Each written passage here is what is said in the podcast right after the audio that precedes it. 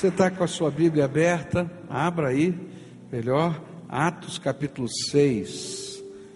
E eu quero falar sobre um homem na plenitude de Deus.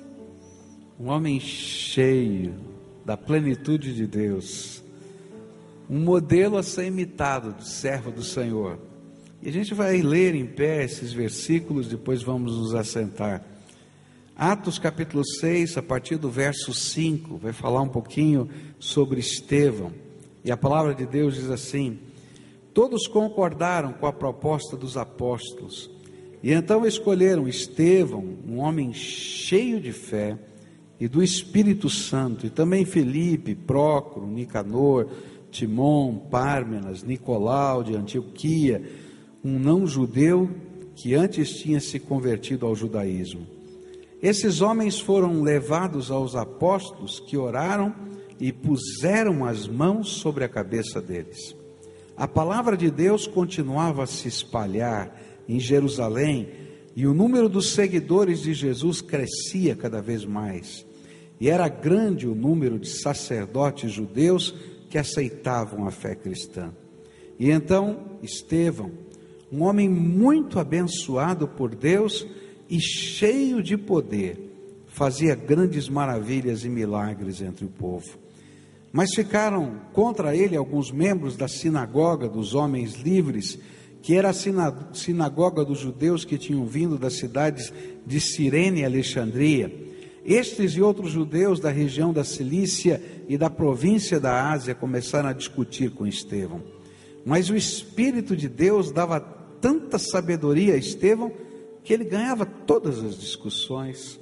E então eles pagaram algumas pessoas para dizerem: Nós ouvimos este homem dizer blasfêmias contra Moisés e contra Deus.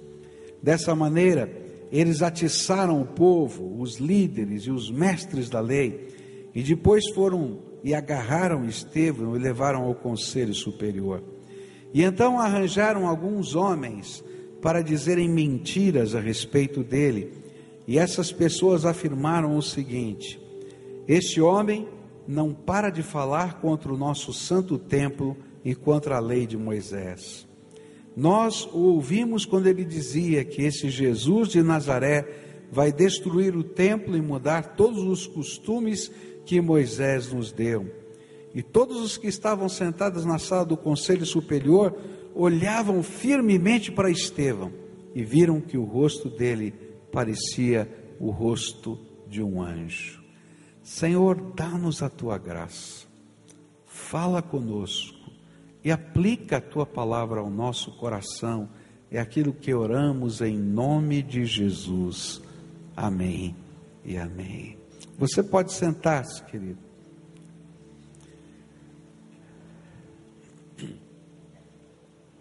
Capítulo 6 do livro de Atos fala de um momento na história da igreja quando a igreja está vivendo um problema, ela está crescendo. E por causa do crescimento, aqueles doze apóstolos não davam conta de todas as tarefas. E por causa disso começou uma murmuração no meio do povo. As pessoas diziam: olha, aqueles que são de origem judaica, aqueles que são que falam o hebraico e não o grego, são atendidos mais rapidamente pelos apóstolos. Nas dispensações diárias, na distribuição dos alimentos, enfim, e tantas coisas. Isso começou a criar uma situação muito difícil no contexto da igreja, porque uma das coisas bonitas da igreja, e essa é uma coisa que a gente nunca pode perder, é que Deus não faz acepção de pessoas. E se Deus não faz acepção de pessoas, o povo de Deus não pode fazer acepção de pessoas.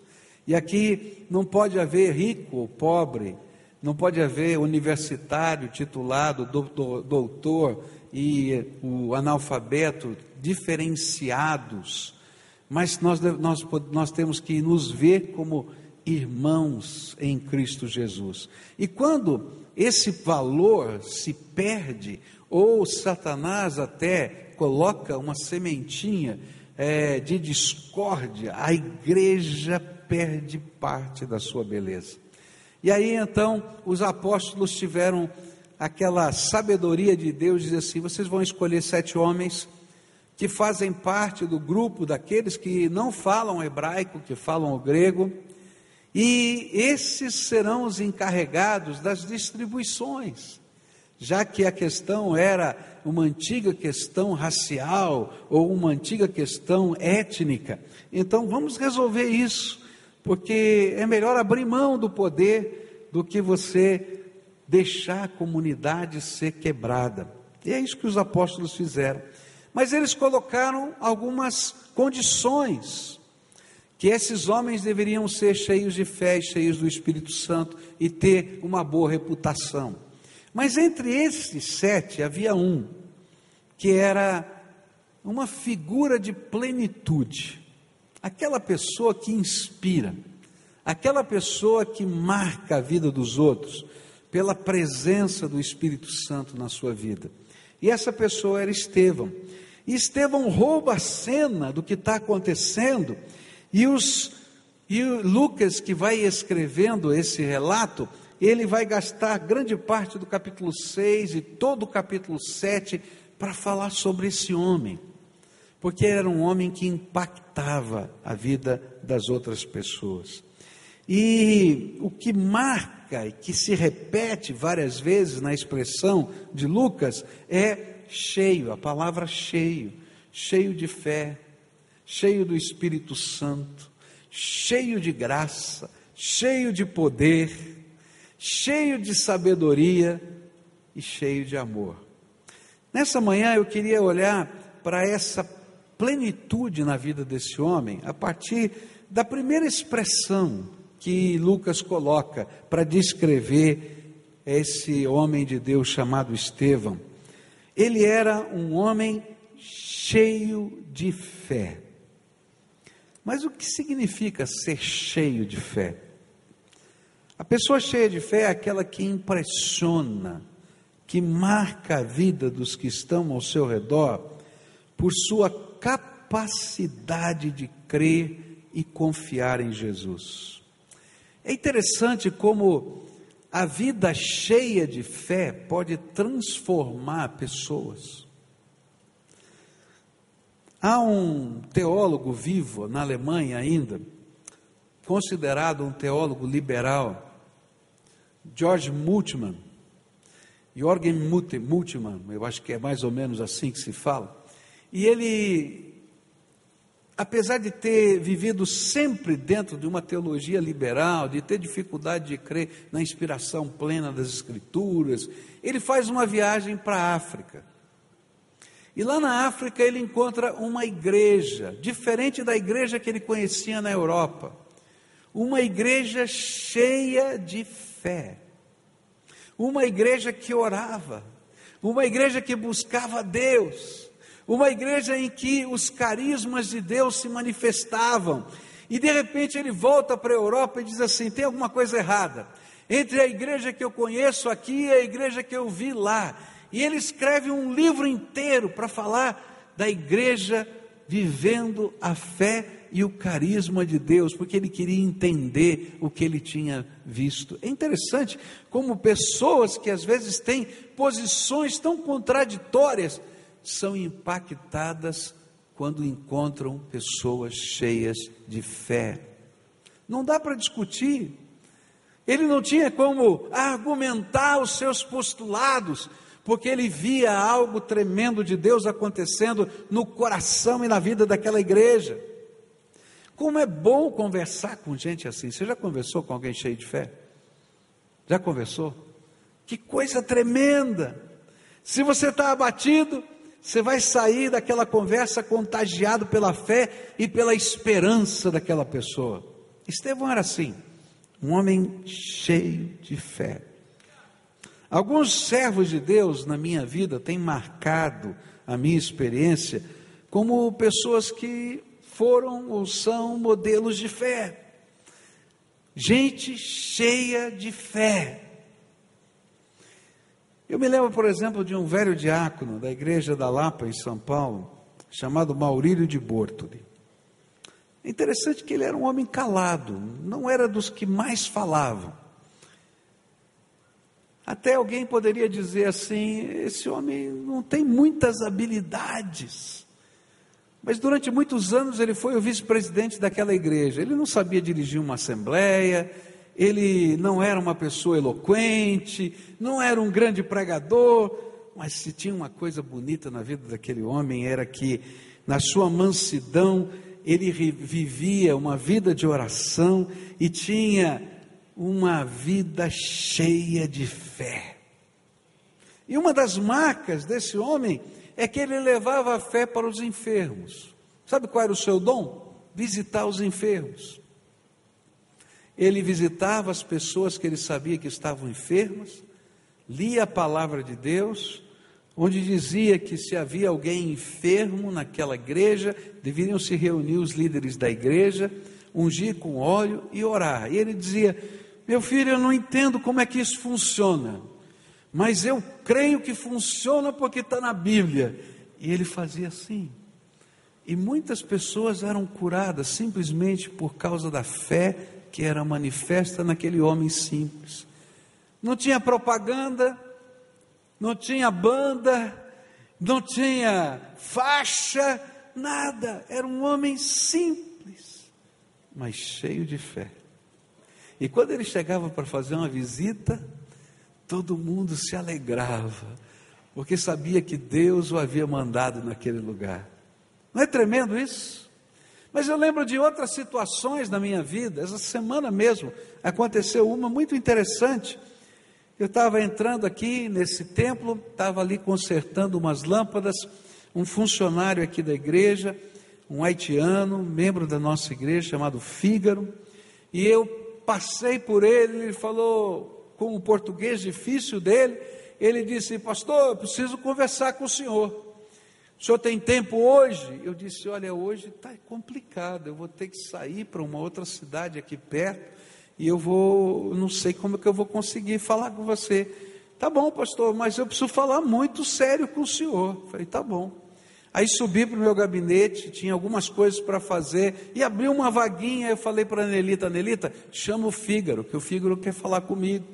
Ele entrou na minha sala, tomou um chazinho junto comigo, sentado ali do meu lado e disse assim: Eu vim aqui orar com o Senhor, porque eu creio, eu creio que Deus vai curar sua esposa.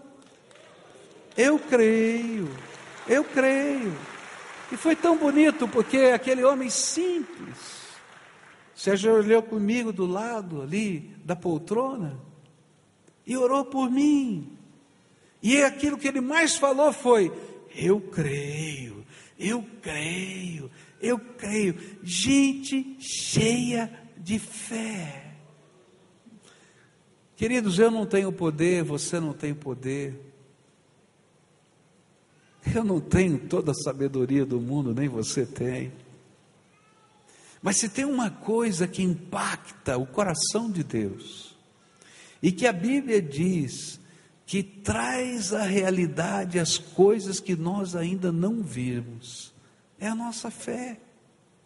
E quando Deus permite que o nosso coração seja cheio de fé, à medida em que a gente vai passando pelas pessoas, encontrando as pessoas, essa fé é emprestada de um para o outro e coisas tremendas de Deus acontecem.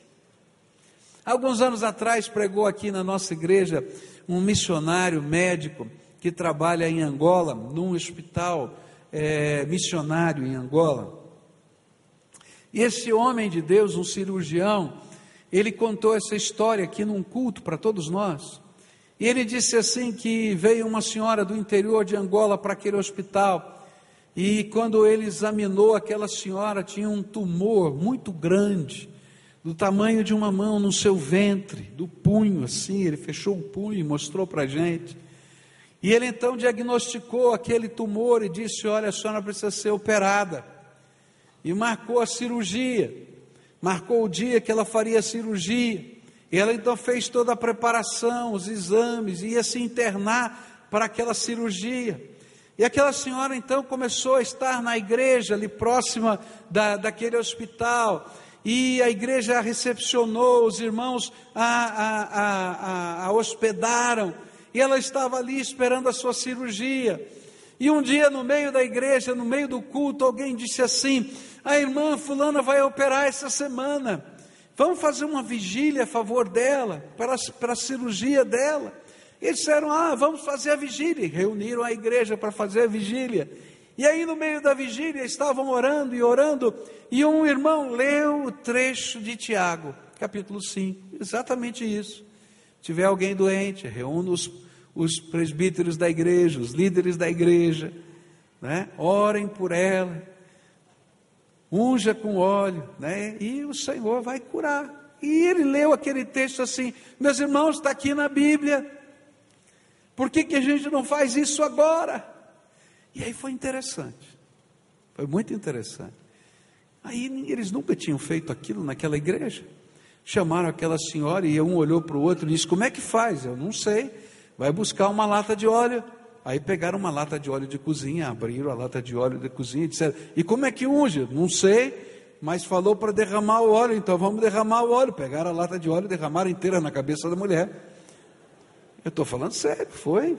Derramaram a garrafa inteira lá, o litro de óleo inteiro na cabeça da mulher. E agora, o que a gente faz? Não sei, mas disse para reunir os líderes e orar. Vamos colocar a mão e vamos orar. E começaram aquele clamor bem ao estilo africano.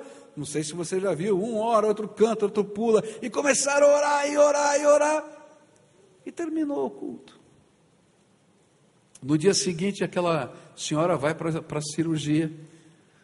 O médico começa a apalpar o ventre para escolher o lugar que vai abrir e descobre que não está sentindo mais o volume.